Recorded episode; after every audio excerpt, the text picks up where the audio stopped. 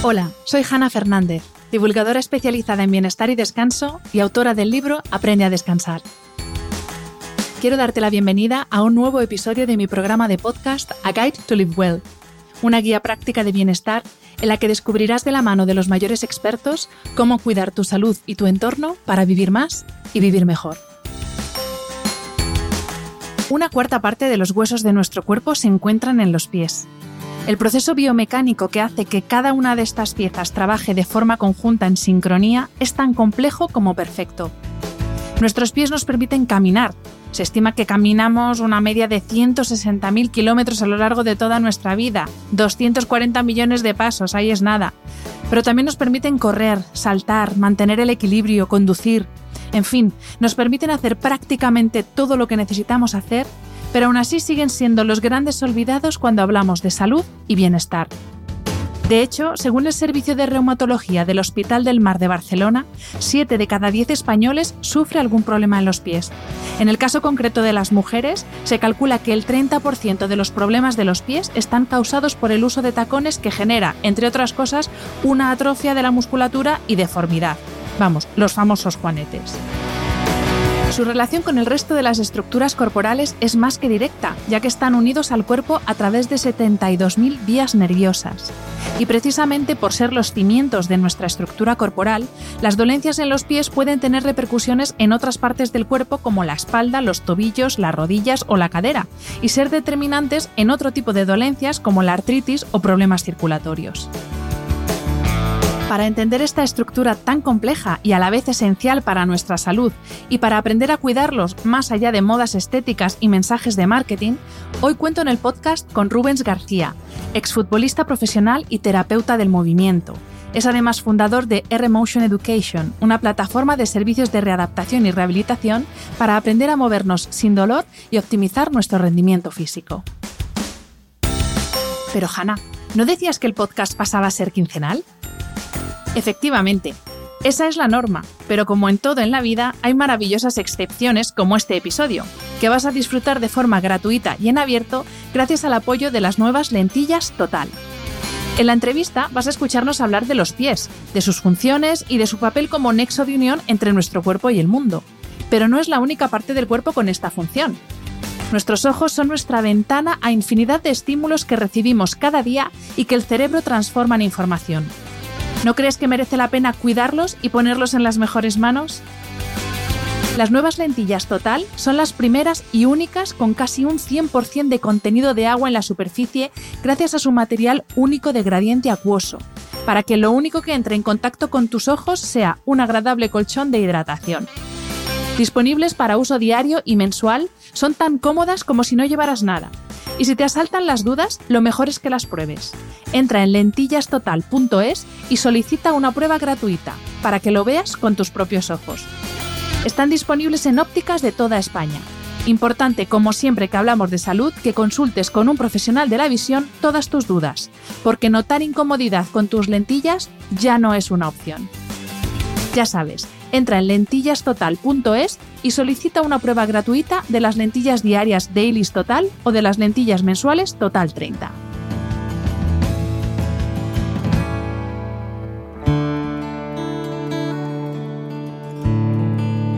Bienvenido Rubens y millones de gracias por aceptar la invitación a este podcast.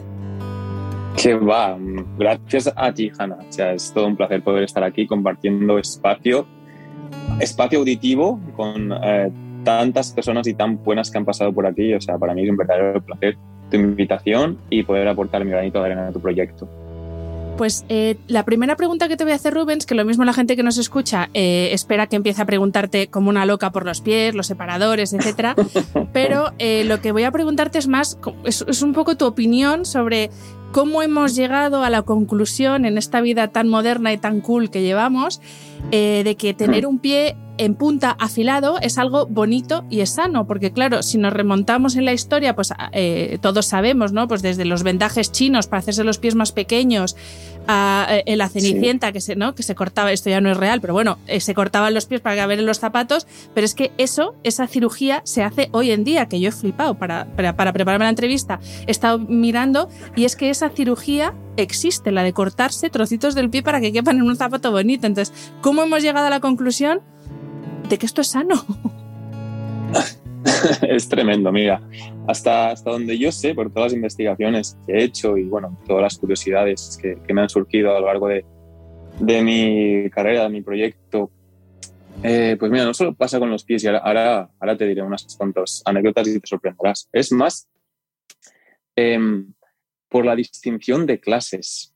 Em, fíjate que lo, normal, lo rural, lo primitivo, pues es ir descalzo, ¿no? pues para distinguirse de los que van descalzos, se calzan, se ponen, y es como, yo soy mejor que tú, yo soy más que tú, soy más rico que tú. Pues igual pasa con ah, el color de piel, por ejemplo. no sé si has viajado por, por Asia, por la zona de, de Indoasia, pero allí el maquillaje, en lugar de ser de colorete y en lugar de, de, tener pues, un color moreno, quieren el blanco, porque les diferencia de los campesinos que están expuestos al sol. Entonces, siempre se ha buscado como una distinción de, clases y de, de, poder. También las sillas no existían hasta que los monarcas o, los jefes de tribu eh, empezaron a surgir. Entonces, siempre creemos que evolucionamos, pero en verdad son em, cambios que detrimentan nuestra, nuestra evolución, nuestro sistema, tanto el sentarse como la falta de exposición al sol, como eh, eh, diría yo, castrar los pies.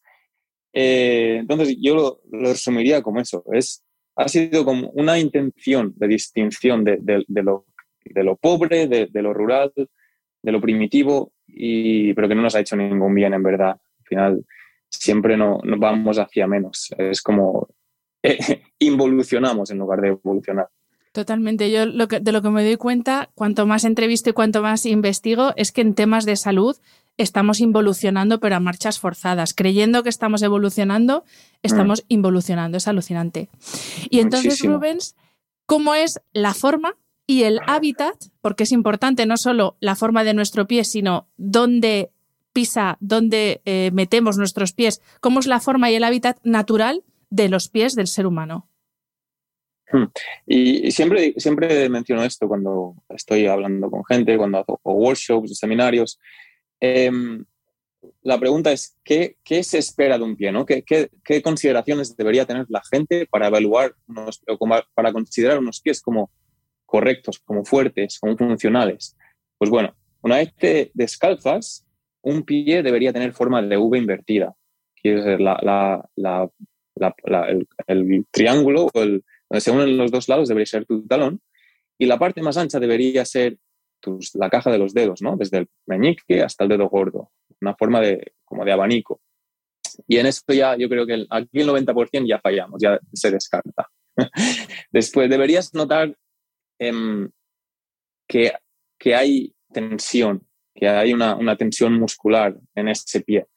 Em, más o menos una media de 10 centímetros, 11 centímetros desde el, dedo, desde el dedo gordo hasta el dedo pequeño deberías de notar tendones, musculatura, activación, quizás incluso las venas.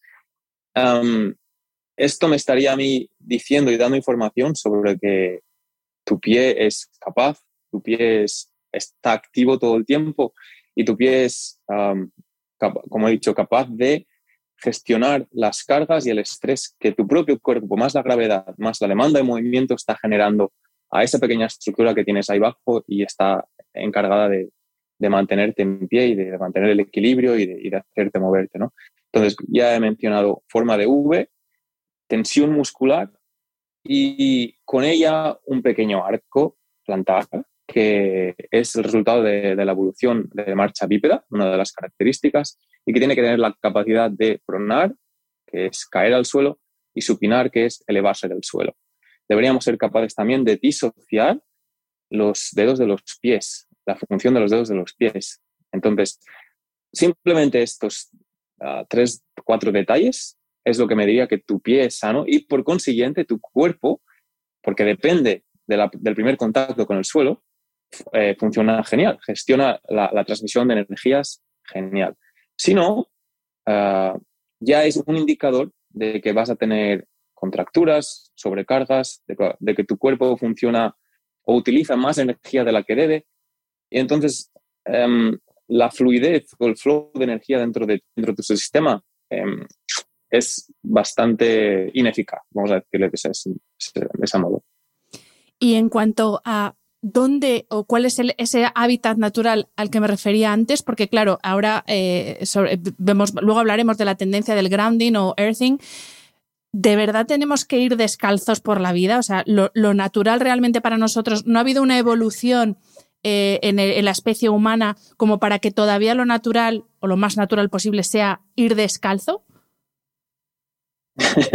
Eh, de, la misma manera en que, en que al principio comentábamos eh, qué cambios hemos hecho ah, durante la evolución del ser humano para, para llegar hasta aquí, ¿no? pues eh, uno de ellos ha sido abandonar lo rural para, para emprender una vida ciudadana, todos aglomerados, todos juntos, unos encima de otros, con calles de cemento, con ruidos, con luces, con estrés.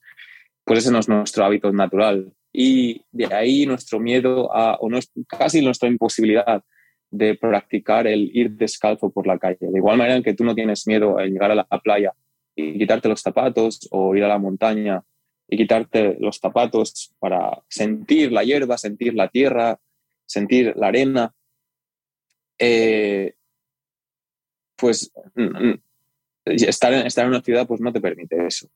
Entonces, el hábitat natural no simplemente de nuestros pies, sino de nosotros mismos, es estar en, espacio, no estar conglomerado, sino tener espacio entre unos y otros. Una tribu de poca gente, 150, 200 personas, en las que cada uno juega un rol en, esa comunidad, en las que nos conozcamos los unos a los otros, confiemos los unos a los otros y no tengamos ese estrés de ni conocer a nuestro vecino, de qué puede pasar.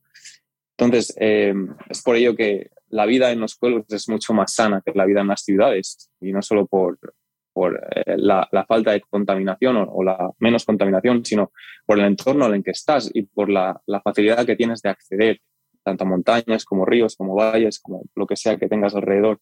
Pero es que este es tu estado natural, este es el hábitat en el que deberías estar y en el que tu potencial como ser humano se va a desarrollar mucho más.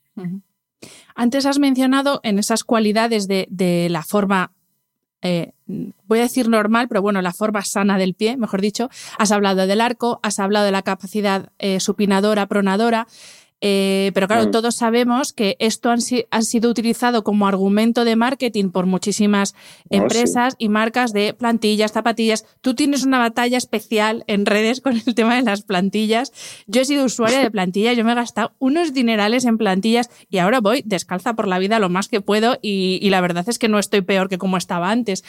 Realmente es necesario en algún momento, vamos a separar, porque no, no es lo mismo las plantillas que eso, la, locura de las zapatillas, que si pronas, para correr eres pronador, entonces unas, para entrenar eres supinador y entonces otras, eh, para pilates eres no sé qué, entonces necesitas no sé cuántos. Eh, ¿Es realmente necesaria tanta parafernalia o esto es más marketing que otra cosa?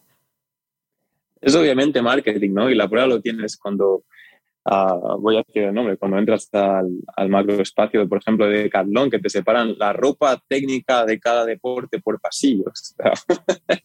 no puedo usar una camiseta para jugar a pádel y otra para jugar... No, cada, cada deporte tiene su ropa técnica, de acuerdo. Ahí empieza la historia.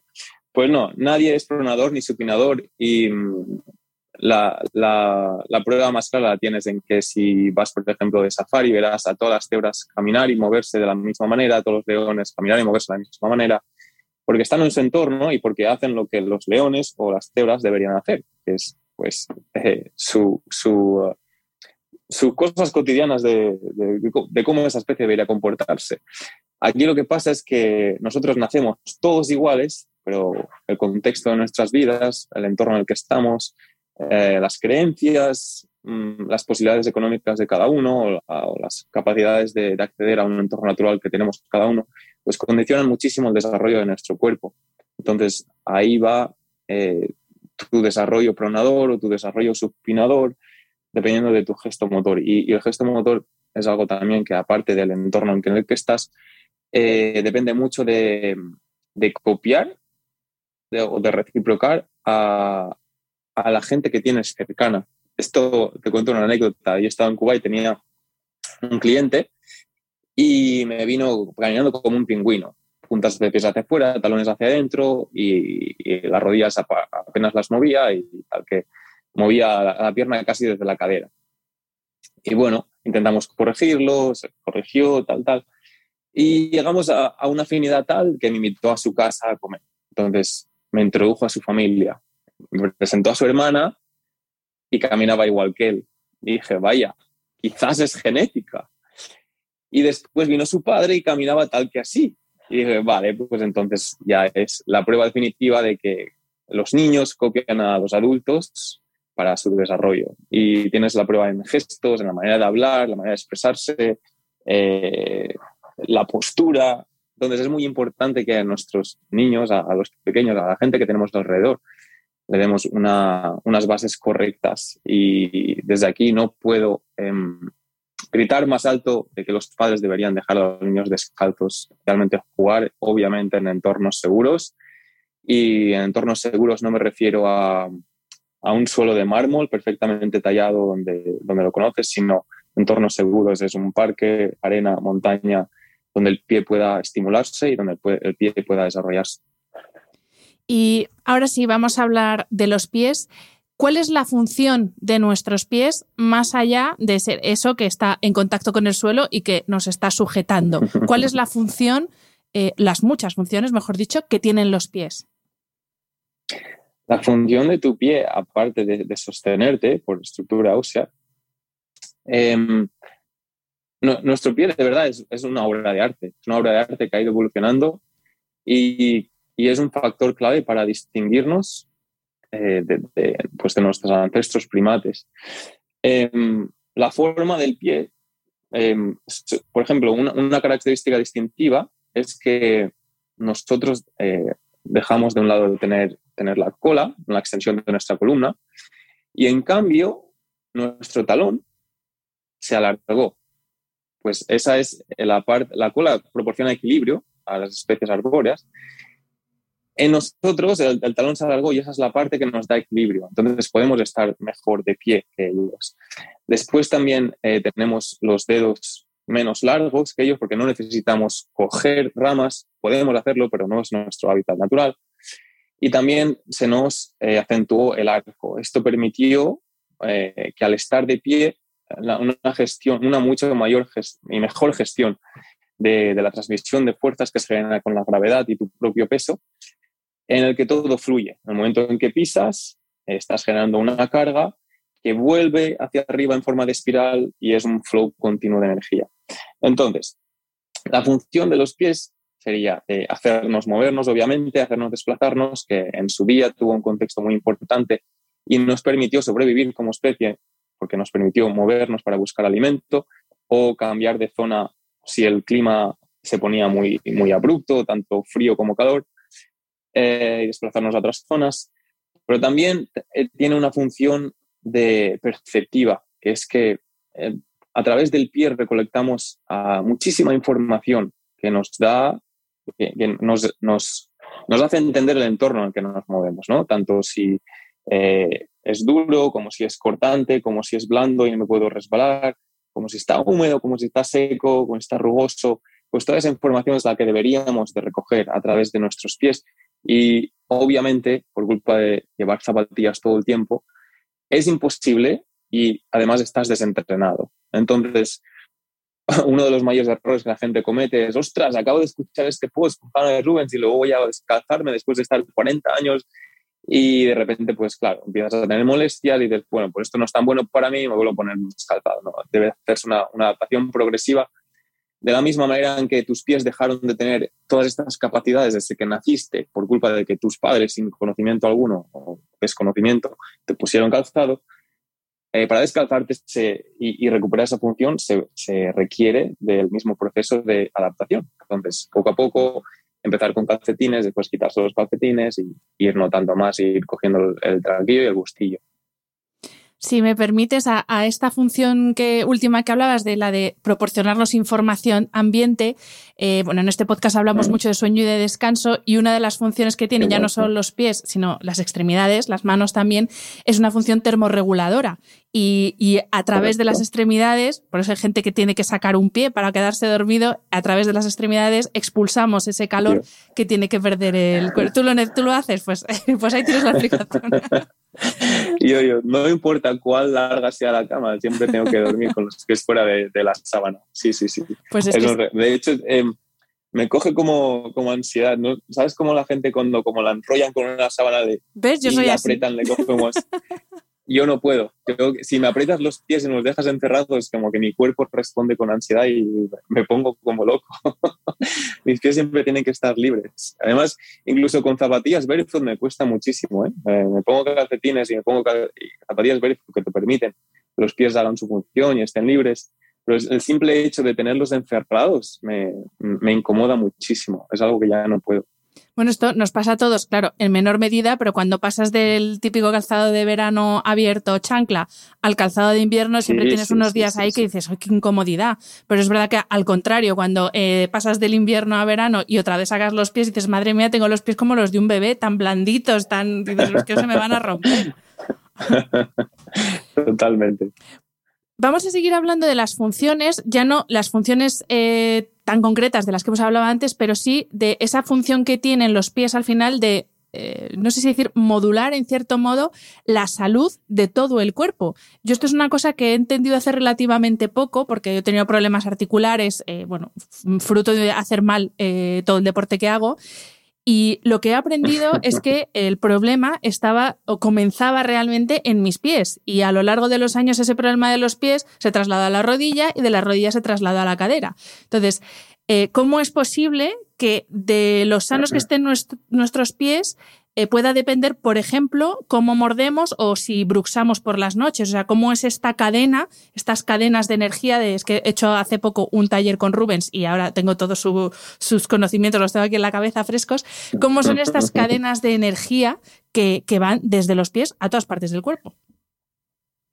Es una pregunta tremenda. Mira, al final el, error que cometemos es eh, entender el cuerpo tal y como nos lo han presentado en la, en la ciencia occidental, ¿no? que es por partes. Em, en cambio, si te vas al conocimiento oriental, desde mucho antes de Cristo ya se está entendiendo el cuerpo como una entidad, energía única, el, famoso ki. entonces, mm, esta, esta, esta, esta, visión disociativa y analítica de, entender el cuerpo por, partes, como si fuera un puzzle, nos ha hecho hacer que, o creer que puedes entrenar el cuerpo por, por partes, tal y como pues vas a un gimnasio, hoy que hago pecho y, y bíceps, hoy que hago pues solo piernas. No, no, el cuerpo se entrena como uno y no tanto física como también mentalmente. Eh, en tu entrenamiento deberías estar presente, deberías estar tranquilo, deberías eh, aislarte o separarte de, todas las tensiones emocionales o el estrés que has tenido durante el día, si, si has empezado el día. Pero debería ser una conexión cuerpo-mente y no debería disociarse esto. Em, a lo que voy. Cada una de las partes de tu pie, como en, la medicina oriental o reflexología, si, si, queréis estudiar esto más más en profundidad, se relaciona con cada una de las partes de tu cuerpo. Estos son eh, canales de energía que la acupuntura china, la medicina china controla perfectamente. A mí es que esto me sorprendió de una manera que, no cabía en mí. La primera vez que, probé la, acupuntura china, eh, yo me quedé dormido tres horas en la camilla, me dejaron seco, simplemente poniéndome tres agujas donde tocaba. Entonces, que estos, que estos, que esta gente, estos expertos tuvieran este conocimiento de cómo funcionaba el cuerpo mucho antes de, que la ciencia occidental empezara a diseccionar cadáveres y, a, conocer cómo funcionaban los músculos, las contracciones, los nervios y, dejar de lado esta parte oriental, porque no se podía demostrar científicamente, es tremendo. O sea, el hecho de que dependiendo de dónde te claven una aguja, no me estoy refiriendo a un puñal, sino una aguja que apenas, apenas la notas, dentro del cuerpo y que tu cuerpo reaccione de tal manera en que desarrolle una cascada de sensaciones y, de hormonas, es, es, tremendo. Entonces, si tus pies no funcionan bien, es imposible que el resto del cuerpo lo haga, porque ese es el primer contacto. Si tus pies no son capaces de soportar el propio peso de tu cuerpo, es imposible que las demás articulaciones, que cada una tiene un rol, tan sea movilidad como estabilidad, es imposible que estén libres de hacerlo. Póngale, por ejemplo, una persona pues, que padece de obesidad ¿no? o sobrepeso. Un cuerpo humano, una estructura humana está diseñada para soportar pues, en, una, en un género masculino, dile 80, 90, 100 kilos, dependiendo de, la zona del, del, mundo donde estés. Para una mujer serían entre 60 y 80. Tú pasas de esa carga, claro, tus articulaciones ya no están pensando en hacer el rol que les, que les compete, que es o bien proveerte movilidad o bien proveerte estabilidad. Están pensando todas en soportar tu carga. Entonces, tú no puedes moverte bien si alguien te está apretando hacia abajo, te está presionando. La gravedad más el propio peso de tu cuerpo. Pues ahí pasa igual en el talón o en, los, o las, las 33 articulaciones o 20 y pico articulaciones que hay en, en, el pie. ¿no? Eh, el pie, ¿cómo se entrena? Claro, debería ser entrenado sin, sin, más. Tú simplemente el simple hecho de estar descalzo y moverte descalzo por diferentes terrenos y diferentes entornos ya debería estar entrenando tu pie. Entonces no necesitaríamos de, ostras, pues debemos hacer un plan específico ahora para recuperar la función de tu pie. No, porque esto debería ya estar, por igual que todo el cuerpo. No debería ser el gimnasio. El gimnasio o, el ejercicio es un invento del ser humano. Debemos estar en, en, continuo contacto con la naturaleza y esto desarrollar nuestras capacidades y nuestro, nuestro potencial físico y mental. Entonces, al final se remonta todo a cómo puedo recuperar esto que me pertenece, que es em, ser responsable de, y capaz eh, mental y físicamente. Em, ahora que lo he perdido, eh, por, por, la vida, por el estilo de vida y por la sociedad en la que, en la que me incluyo, ¿no? por el entorno que tengo pues bueno, al final es todo eh, ir poco a poco, pero el primer paso es reconocerlo. Eh, en el momento en que, por ejemplo, escuchas este podcast o entres a mi perfil y te haga un clic de que, ostras, igual me estoy dejando algo, igual no le he prestado atención a algo y esto es importante. Pues el primer paso es reconocerlo y después tomar las medidas poco a poco, de la misma manera en que no entrarías a un, gimnasio y te pondrías a levantar 100 kilos eh, en un peso muerto porque no estás preparado, pero poco a poco recuperando esa capacidad de, de ser competente y empezar con ello eh, por los pies. Hablando eh, de conexiones, eh, otra de las cosas que, de las que hablaste que me, me, encantó, la verdad, en el taller fue de la relación tridireccional que hay entre los pies nuestra respiración, nuestro sistema nervioso. Y de hecho, que tú, eh, lo que dijiste es que tú cuando trabajas con o cuando haces una, un análisis de una persona con la que vas a trabajar, te fijas en cosas, pues eso, cómo respira, incluso la actitud que tiene, si está más o menos nervioso, eh, el, tipo de piel, la calidad de la piel, cómo es esa relación y de nuevo, ¿qué tiene que ver todo esto con los pies? Ostras, pues mira, tengo, tengo varias anécdotas para contarte y enseguida lo entenderás. Mira, Em, ha habido muchas veces en mi, eh, pues en, mi clínica, cuando estaba ahí en, en, Kuwait, en que no he podido ni, entrenar a gente uh, cuando han venido a entrenar. Um, y es que allí el, el, estrés de vida es muchísimo, es una ciudad muy, muy activa, muy, muy rápida. Y cuando viene la gente, por ejemplo, a las 7 de la tarde, a las 5 de la tarde, después de trabajar, hay muchísimo tráfico, quizás la, la gente para recorrer 20 kilómetros se puede pegar hora y media, si hay atasco, es hora punta. Uh, más encuentra parking, más métete en el ascensor, más sube, estábamos en la planta 45, sube 45 plantas de ascensor, corre, cámbiate, llega a la sesión en punto, eh, la gente entra a la sesión, venga, ya está a punto, vamos a entrenar. No, no, no, vamos a entrenar, no, vamos a calmarnos, vamos a preparar tu cuerpo para entrenar.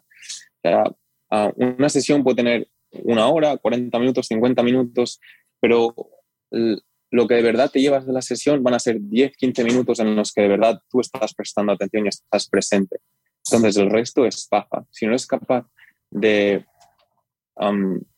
como poner el, sistema en el que estás enfrente, la, el sistema de la persona que tienes enfrente, en, en un modo preparado para recibir información y para digerirla, digámoslo de esa manera, estás perdiendo el tiempo. Entonces, muchas veces la sesión consistía en, vale, llevas mucha cosa encima, mucho estrés, mucha preocupación, muchos problemas. Entonces, tu sesión de hoy va a ser hacerte mejor a través de no hacer nada, ser capaz de, llegar a que no pienses en nada más de, momento presente. Entonces, túmbate, yo apago las luces, quizás enciendo un poco de incienso, pongo música calmada y tu entrenamiento de hoy va a ser recuperar la, o normalizar tu sistema nervioso, porque lo que estás haciendo es eh, crear una cascada de cortisol que te está afectando, vamos, a niveles que, no estás ni, ni, dándote cuenta, ¿no?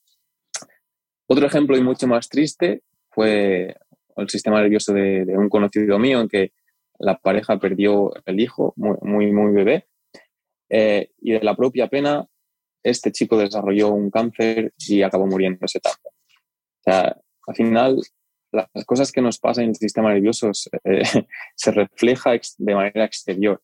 Entonces, ¿cómo detecto que, que, esa persona no está pasando por su mejor momento o que no es un sistema nervioso normalizado? Pues bueno, es eh, una respiración muy constante, hiperventilación, respiración por la boca, que se te caiga el pelo, por ejemplo, que tu, que tu ah, piel no esté sana, no esté brillante, no esté radiante, también está indicando muchas cosas. Si no es capaz de mantener un contacto fijo a los ojos cuando estás hablando con una persona, si no es capaz de, no hablar y escuchar cuando alguien te está hablando, si no es capaz de estar quieto cuando alguien te está hablando, si tienes que mirar para todos lados, eh, si, respondes o, o, si te enojas, te enfadas de manera mm, pues, más fácil de normal, ¿no? Todo eso me está indicando de que no, tu sistema nervioso no está normalizado. Entonces, deberíamos primero de centrarnos en, cómo regular eso para después entrenarlo. Al final, tú no entrenas un cuerpo, entrenas a una persona. Y como he dicho antes, si, si la cabeza de esa persona no está presente en lo que tú le estás enseñando, no estás consiguiendo tu fin último, que es entrenar a una persona, no a un cuerpo. Al final, para resetear un patrón o un gesto motor, necesitas saber acceder al sistema nervioso de esa persona, que es y, en, él residen todo, todo su pasado, todas las experiencias, vivencias, traumas. entonces, quizás ese patrón responde a un trauma que esa persona ha sufrido en un pasado. Llámale un accidente, llámale eh, cohibición. Por ejemplo, muchas, muchas eh, mujeres desarrollan los pechos a una edad muy temprana y por ellos están muy tapadas. hacen este gesto de, de, autoprotección, de que no quieren que se les vea eh, esos pechos voluminosos a tan temprana edad. ¿no? Es como para los chicos, eh, pues cohibe, da mucha vergüenza. Entonces, quizás este gesto de protección se refleja cuando es mayor en, ser más introvertido, en, una cifosis quizás, en, una manera de moverse mucho más cohibida y entonces todo afecta, todo afecta. Hay que entender el pasado de una persona para saber cambiar su futuro. Qué buena frase, qué buena frase. Eh, vamos a ir ahora a una parte más práctica y lo que voy a hacer es decirte eh, cuatro o cinco rasgos del calzado habitual que usamos absolutamente todos, yo también me incluyo, eh, para que me digas por qué... Pero lo vas a cambiar, ¿no?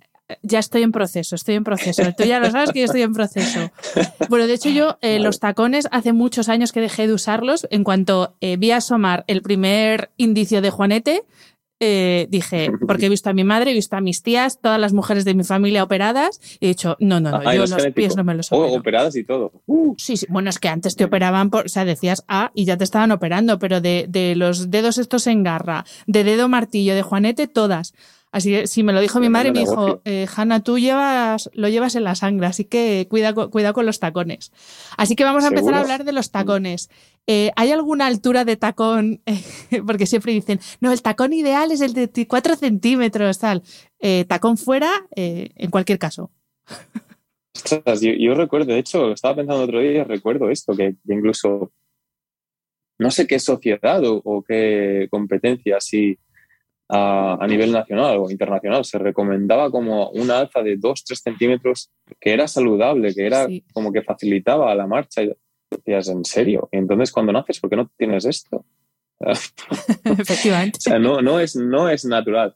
Y lo malo es que una vez te adaptas, el, ¿cómo se llama? El, disco, la molestia que crea el quitarte esa alza, porque claro, todo tu gesto motor, toda tu vida ha estado condicionado por esa alza, la molestia que crea es tal que no estás dispuesto a, sufrir esa molestia por, dile, 10 días, dos semanas, y entonces nunca llegas a desprenderte de ella. Te pongo el caso de mi madre, por ejemplo. ¿eh? Ella siempre va con, estas eh, las típicas eh, zapatitos de, enfermera, así blancas, con talón y agujeros por, por, delante.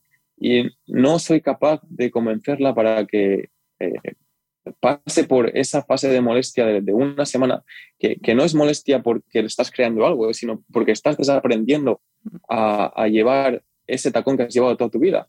Entonces, claro, sí, te van a doler quizás las rodillas, te van a doler la espalda, pero es una evolución, no es una involución ya.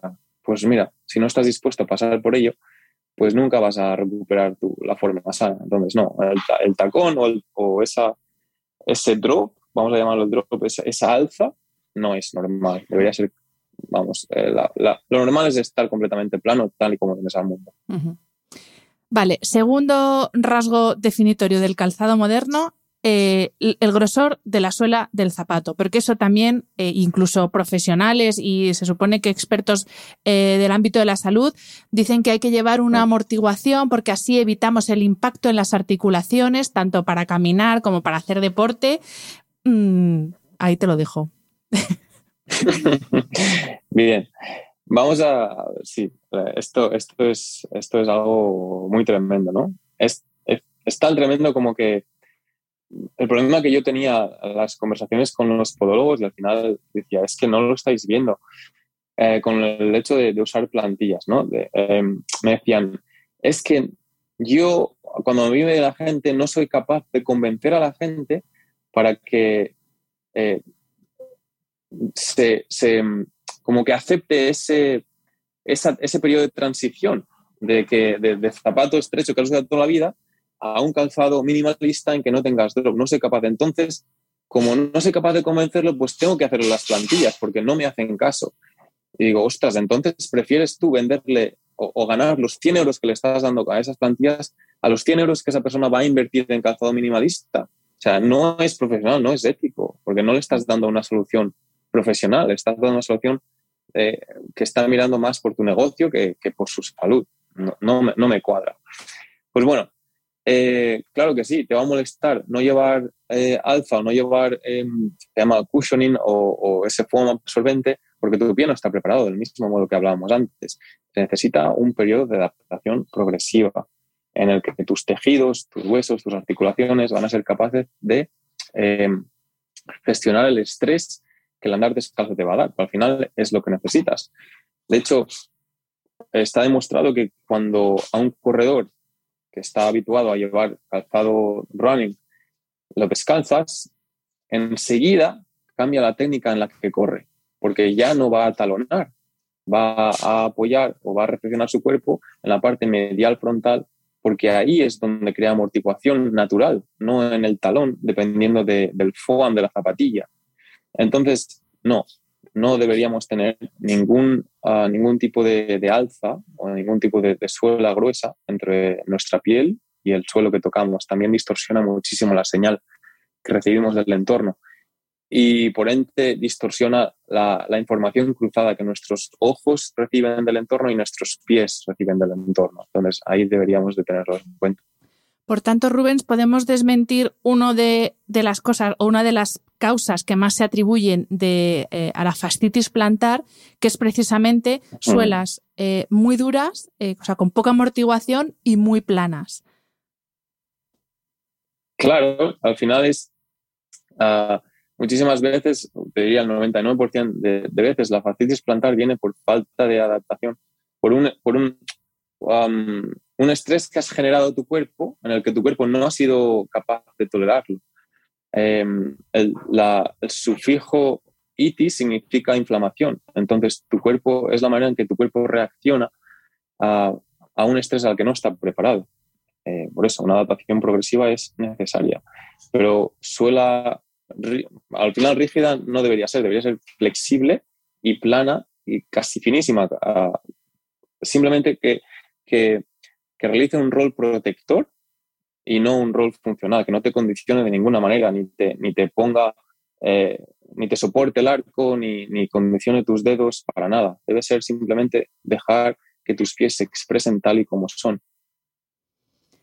Y último, porque claro, decías que la suela sea eh, flexible, eh, plana, mm. pues esto, por ejemplo, lo cumplen eh, las chanclas, que hay muchísima gente que ya solamente usa chanclas, pero creo que las chanclas, las flip-flop, estas que es meter los dedos, creo que tampoco son muy recomendables. No, no lo son. Eh, primero porque, a ver, la amplitud de la suela no va a ser tan ancha como lo es tu pie descalzo, ahí primera. Segundo, porque no te recogen el talón, por lo que cada paso que das, la parte de la suela del talón va a ir volada y para evitar que caiga o para evitar que la chancla se te vaya, lo que vas a hacer es poner los dedos en garra, tú involuntariamente, aunque, no, aunque, aunque me lo niegues, lo vas a hacer para evitar que la, la chancla salga, volando. Entonces lo que estás creando ahí es fácil desplantar, una inflamación por sobreuso del tejido del pie, evitando que, eh, que la chancla, el calzado que, que, que estás utilizando se te vaya volando en lugar de que el calzado que estás utilizando te, sirva de algo.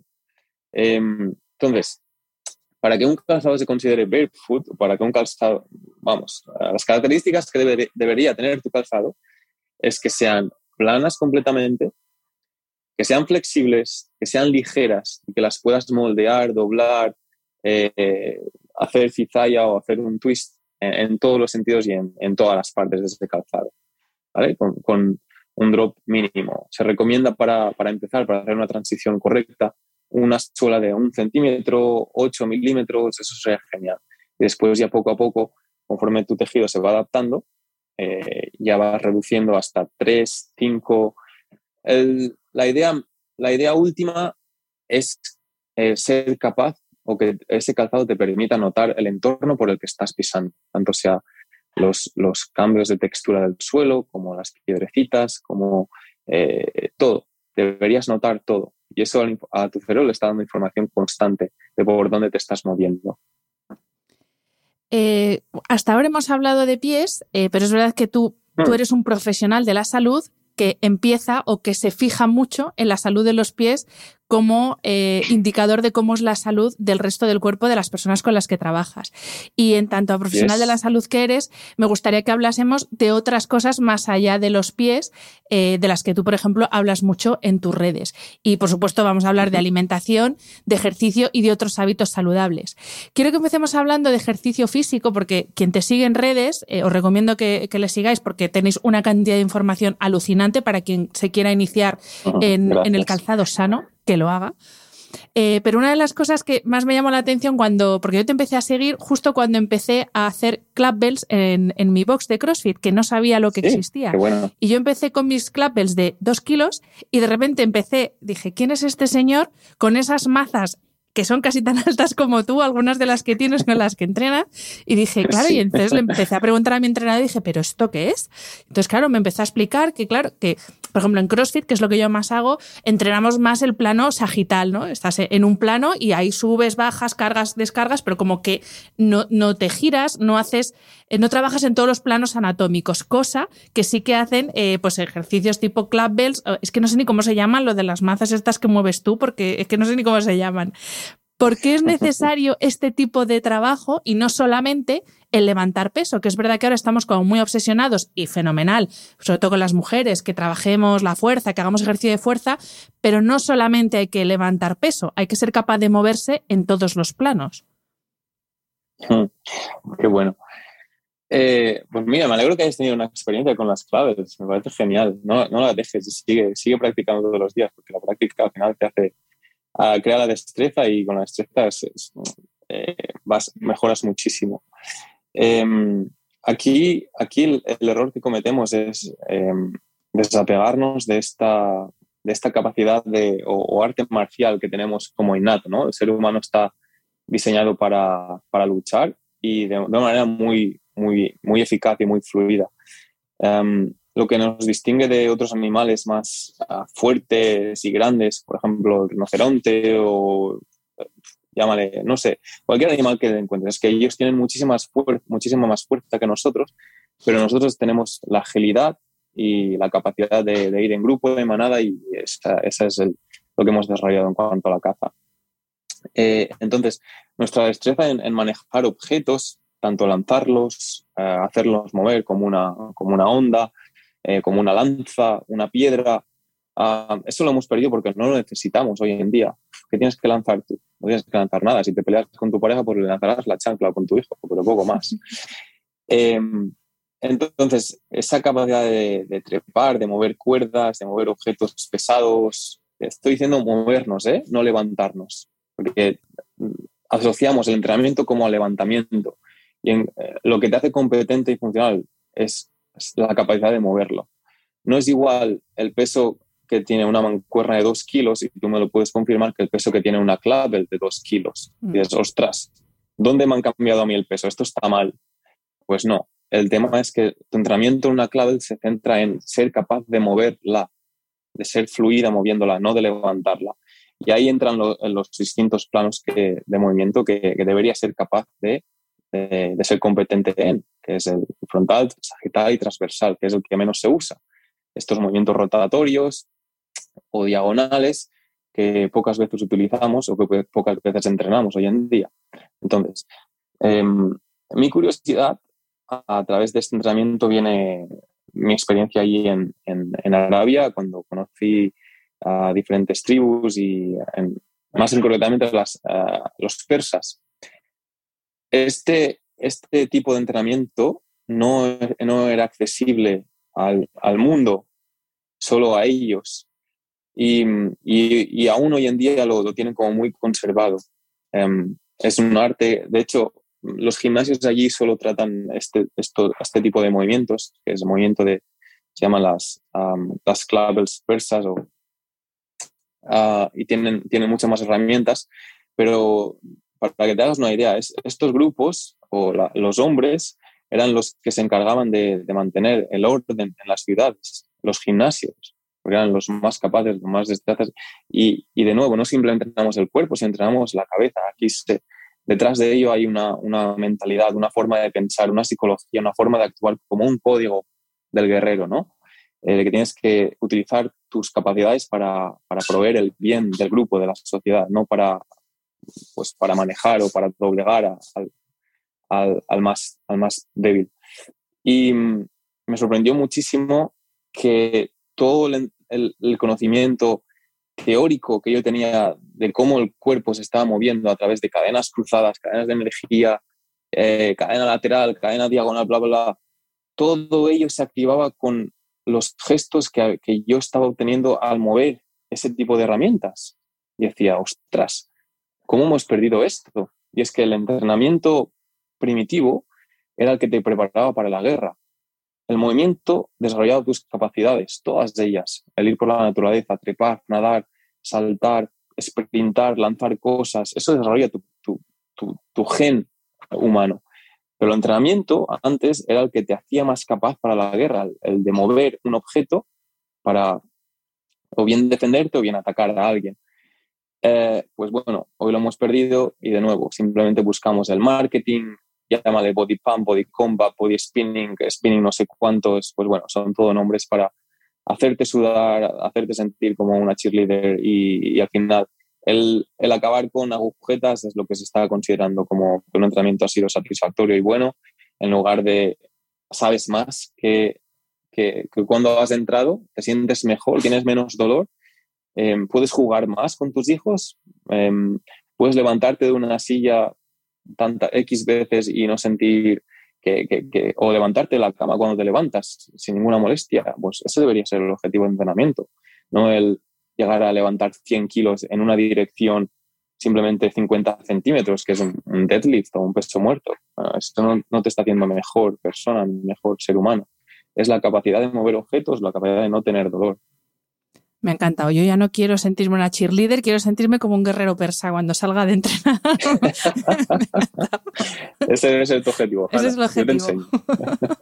no, sí, sí, la verdad es que eh, tengo un poco de, pues lo que tú has dicho, es, es tan distinto a lo que llevo haciendo toda mi vida que es muy retador, sobre todo mentalmente. ¿eh? Lo de las club es, es fastidiado. No voy a decir yo que esté aquí entregada, pero bueno, voy a seguir ahí con disciplina porque, porque veo a la gente que lo practicáis bien y digo, yo es que no tengo esa movilidad de hombros, pero vamos. Y digo, y luego estoy levantando 45 kilos en un overhead sin tener movilidad de hombro. Digo, pues en algún momento el hombro vais a, vais al garete. Totalmente. Al final la movilidad de hombro la perdemos por nuestra incapacidad, por ejemplo, de, colgarnos, o nuestra capacidad de, mm, eh, ¿cómo se dice?, hacer un pull. entonces, toda esa fluidez en la escapular y, esa fluidez en la cintura escapular la perdemos. La capacidad de mover objetos, como te estoy diciendo. Eh, la vida que llevamos hoy en día, que es todo lo que está enfrente de nosotros, es lo que importa y todo lo de los lados o todo lo de detrás pues dejamos de ser capaces de percibirlo, porque no necesitamos, toda nuestra vida pasa enfrente de nosotros y más hoy en día, o bien en la pantalla o bien en el teléfono, y todo eso lo que hace es restar nuestra capacidad de ser, de, ser competentes en, los otros planos. Bueno, a mí, a mí lo que me sorprendió cuando empecé con esto es a, la humildad a, la que te rebaja em, hacer este tipo de entrenamiento. Porque es bien, yo soy capaz de, de, hacer un press o un pull con 10 kilos con mucha facilidad, pero cuando cogí una maza de 10 kilos y tenía que hacer un swing o hacerla moverla por detrás de mi cuerpo y mantenerla de manera que pudiera normalizar mi respiración eh, en, delante de mí, fue un, wow, tardé como seis meses en hacerlo de manera fluida y, de como estoy diciendo, de manera fluida, solo con 5 kilos. 5 kilos, que es nada, es una bolsa de la compra. Tú puedes levantar 5 kilos porque es que todos estamos programados para entrenar levantando, pero mover 5 kilos por los tres planos de movimiento de manera fluida, con tu respiración normal y que parezca que lo estás haciendo sin esfuerzo, es muy, muy difícil. sí, sí, sí, totalmente. Eh, Rubens, del otro hábito del que quería que hablásemos es el de la alimentación. No voy a entrar aquí en ni en tipos de dietas, ni ayunos, no ayunos, porque es que eso es como entrar en otro mundo, pero sí que me gustaría que hablásemos de algo que una, fue una situación que se produjo en tus redes sociales hace relativamente poco. Tú subiste una imagen de una compra que habías hecho de productos eh, eco, bio, etcétera, en un supermercado. Entonces, eh, claro, dijiste que te sorprendía lo caro que era el poder comer esos productos que son realmente los productos de calidad. Y sí que es verdad que hubo alguna que otra persona que no entendió muy bien a lo que te referías y como que te atacaron por, por exhibir, entre comillas, que tú comías esos productos que son de más calidad por, por ser productos de cercanía, de cultivo orgánico, etcétera. Y claro, yo a, raíz de eso luego encontré una publicación que te mandé y dije, es que al final eh, en la vida todos vamos eligiendo.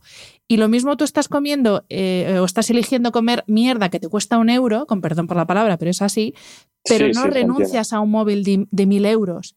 Entonces, eh, muchas veces hacemos, somos hipócritas con nosotros mismos en el tema de la alimentación, porque no estamos dispuestos a pagar 5 euros perdón, por un kilo de manzana orgánica, pero no nos cuesta gastarnos 300 euros en unas zapatillas que nos van a hacer volar cuando salimos a correr. Entonces, eh, me gustaría que habláramos de eso más que de cómo comes tú, que obviamente comes bien y cada uno tiene que comer como su cuerpo necesite, pero sí que hablásemos pues de esto que al final eh, somos los que somos nuestras prioridades y si uno prioriza comer bien tendrá un cuerpo sano y si no pues no. Sí, sí. Em, mira, me gustaría envolver esta pregunta más como lo que supone, y, esto te anuncia la premisa, es, un capítulo bastante extenso en, el libro que estoy escribiendo sobre el, sobre el barefoot, ¿no? Al final el barefoot lo que te hace, aparte de ir descalzo, de, permitirte conectar con el entorno y ser más presente y más consciente de lo que haces y por dónde te mueves, es como hacerte reconsiderar lo que, que de verdad necesitas y lo que de verdad importa. Por ejemplo, yo he cambiado muchísimo la forma de vestir que tengo. Ahora priorizo la comodidad en lugar de la moda. Se pueden combinar los dos, by the way. Se pueden combinar la comodidad y, puedes ir elegante. Eh, priorizo muchísimo los tejidos que me pongo encima. Solo utilizo tejidos naturales como algodón, cáñamo o lino porque también influye muchísimo en cómo tus hormonas, porque la piel, recordemos que es un órgano receptor, eh, y, absorbe toda la química que llevas encima, tanto cremas como ropa, como...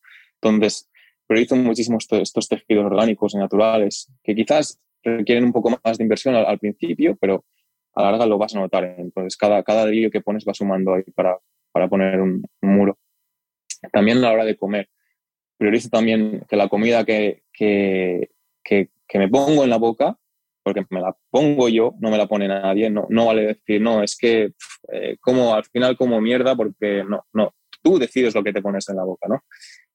La comida que me pongo en la boca aporta algo a mi cuerpo, nutre, no eh, lo hace pelear contra agentes externos que ni mi cuerpo ni mi sistema reconoce, por lo que los tiene que convertir en grasa y van directos a, a, a esos almacenes de grasa, porque no los reconoce, no los puede usar como nutrientes para, para optimizar la máquina. Entonces, es como que todo tu entorno cambia y la percepción del entorno cambia y de cómo te relacionas con él también.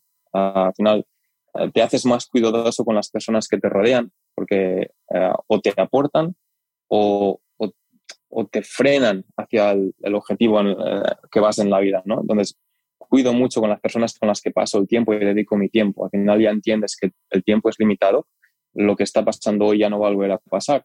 Y si no acabas el día con un aprendizaje o con algo que te ha hecho mejor, pues es que has perdido ese día. Entonces, te despiertas como pensando, vale, hoy voy a ser consciente de con qué personas me voy a relacionar.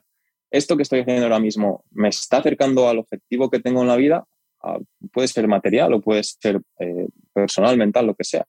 Pero es como que todo tu entorno cambia cuando vas descalzo. Eh, es un aprendizaje que yo, que no sé, es, es difícil de explicar, pero no simplemente ir descalzo, sino que te hace ser consciente del entorno en el que estás y como que te recuperas a ti mismo como ser humano y como eh, una entidad que, tiene una función y un rol que desarrollar en el entorno en el que te rodeas es que estaba, estaba apuntándome la frase de todo cambia cuando vas descalzo. Es que me, ha encantado. Vas a pasar a ser uno de mis, de mis senseis. No, digo gurús porque odio la palabra gurú, pero bueno, para que la gente me entienda, es como el concepto gurú. Pero es que eres sensei Rubens. Qué maravilla de, frases me estás dejando. sí, eh, pues mira, si, si quieres, y ya no sé si tienes más, ¿eh? te voy a decir la anécdota que, que hay detrás del libro que estoy escribiendo. Venga. El título. Eh, te voy a anunciar el, título. Se va a llamar El podólogo africano. Se te, van a, tirar encima los colegios, algunos colegios de podólogos, ya te aviso. No, te voy a, te voy a decir porque te va a encantar. igual que me encanta a mí. Es que le, dije, no puede ser esto. Es una historia real de una persona que yo conozco, con la titulación de fisioterapia en doctorado y la titulación de podología. Pues bueno, cuando terminó la carrera, eh, decidió eh, como hacer este voluntariado que la gente busca. Bueno, termino la carrera, ¿qué hago? ¿Me pego un año sabático? Pues esta persona decidió ir a África a ayudar en forma de voluntariado. Cuando llegó allí, la organización le preguntó, oye, ¿qué especialidad tienes tú? ¿En qué nos puedes ayudar? Y dijo, bueno, pues soy fisioterapia y, soy podólogo. Y dijo, la organización le dijo, se quedó así como pensando, dijo, es que aquí no tenemos problemas en los pies, no nos sirve lo que has hecho.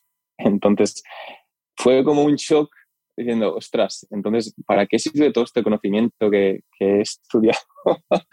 y la, respuesta es para nada, porque los, todos los problemas que tenemos, el 90 y pico por ciento de los problemas que tenemos es por culpa nuestra y por la sociedad en la que vivimos, y no como nosotros eh, pensamos que es simplemente por ser humano y vivir ya tengo que tener eh, dolores, molestias, problemas. No, no, nos los creamos nosotros por decisión propia porque al final los puedes tener, pero tú también decides si te alejas de ellos. Y por la falta de incapacidad o, fuerza de voluntad de desapegarte de la gente en, el que, la que estás, el entorno en el que estás y las creencias que tienes, eh, pasan todos los problemas. Me encanta el título, te diré, ¿eh? me encanta. Y, para terminar la entrevista, Rubens, eh, en ese libro, por casualidad, ¿Habrá algún espacio dedicado a la importancia del sueño y del descanso? Que me imagino que en, viendo los hábitos de vida tan saludables que tú llevas, espero, espero que me digas, no, yo no duermo. Como me digas eso, me, desmontas la entrevista, pero bueno, espero que me digas que, es, un punto eh, crucial dentro del estado de nuestra salud. Totalmente. Al final, cuando duermes es cuando tu sistema utiliza ese periodo para reparar. Es como meter el, coche en el garaje, te repara y ya estás listo para un nuevo día. Y, te voy a decir, al final, bueno, no me voy a meter en, en terminología y en, cosas de hormonas que pasan, pero al final el descalzo te permite em, reconocer el ciclo circadiano que la propia Tierra, eh, el propio universo tiene de, de noche y día. Al final lo que estamos hechos es programados para reconocer la energía o, la bajada de energía o subida de energía que tiene el voltaje de la Tierra para inducir em, esa predisposición al descanso y esa predisposición al, despertarte y al tener mucha más energía.